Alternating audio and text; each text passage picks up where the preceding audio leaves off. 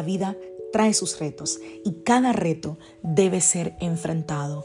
Cada día es diferente al anterior y para cada día necesitamos una palabra de Dios. Por eso el devocional de hoy es una palabra para ti, para cada día, porque Dios quiere hablarte hoy y lo va a hacer a través de su palabra.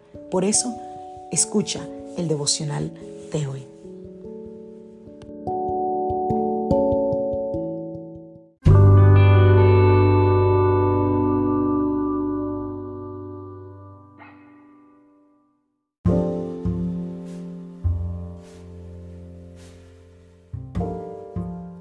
Devocional del día de hoy, cambiando mis raíces. Vamos a la palabra del Señor, primera de Pedro, capítulo 5, verso 7. Pongan todas sus preocupaciones y ansiedades en las manos de Dios, porque Él cuida de ustedes. Isaías capítulo 30, verso 15. Esto dice el Señor, soberano, el Santo de Israel. Ustedes se salvarán solo si regresan a mí y descansan en mí. En la tranquilidad y en la confianza está su fortaleza, pero no quisieron saber nada de esto. Wow, hace unos días hablaba aquí en el devocional sobre la tristeza y la angustia. Y hoy quiero retomarlo un poquito porque ambas emociones a veces son persistentes en nuestro corazón y en nuestra mente.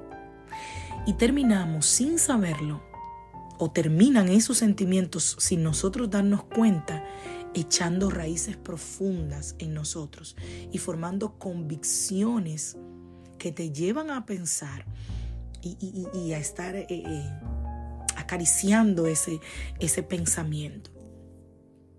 Entonces, una vez yo escuché una frase que decía que la depresión es mucho pasado y la ansiedad es mucho futuro. Y wow, esa frase de verdad que me parece, me hace mucho sentido. Si alguien pierde su trabajo, ¿cuáles son los primeros sentimientos o los primeros pensamientos que vienen a su mente? ¿Qué voy a hacer? ¿Qué va a pasar con mis hijos? Si tiene hijos, por ejemplo, no voy a tener para darle de comer. ¿Qué pasa con eso? Es ansiedad, ¿no? E, esa preocupación por el futuro.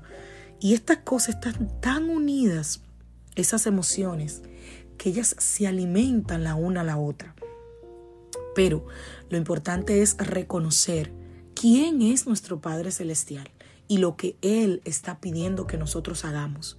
Vamos otra vez, primera de Pedro capítulo 5 verso 7, que nos dice, pongan todas sus preocupaciones y ansiedades en las manos de Dios, porque Él cuida de ustedes. Entonces yo te pregunto esta mañana, ¿Ya pusiste todas tus preocupaciones y ansiedades en las manos de Dios? Hace unos días, leyendo el libro de Isaías, eh, me chocó tanto porque decía Isaías 30:15, su fuerza radica en mantener la calma y en confiar en mí. Óigame, mantener la calma en momentos de tormenta, en momentos de dificultad, en ese conflicto de sentimientos. Suena fuerte, ¿no? Yo sé que resuena como un eco en tu mente, pero tú puedes pensar, qué difícil es esto, pastora. Mientras te agolpan los pensamientos en la mente, pero la realidad indica lo contrario.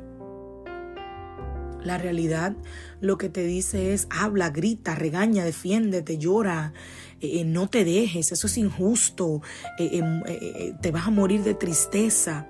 Esa es la realidad que según nosotros vemos versus lo que está diciendo el Señor.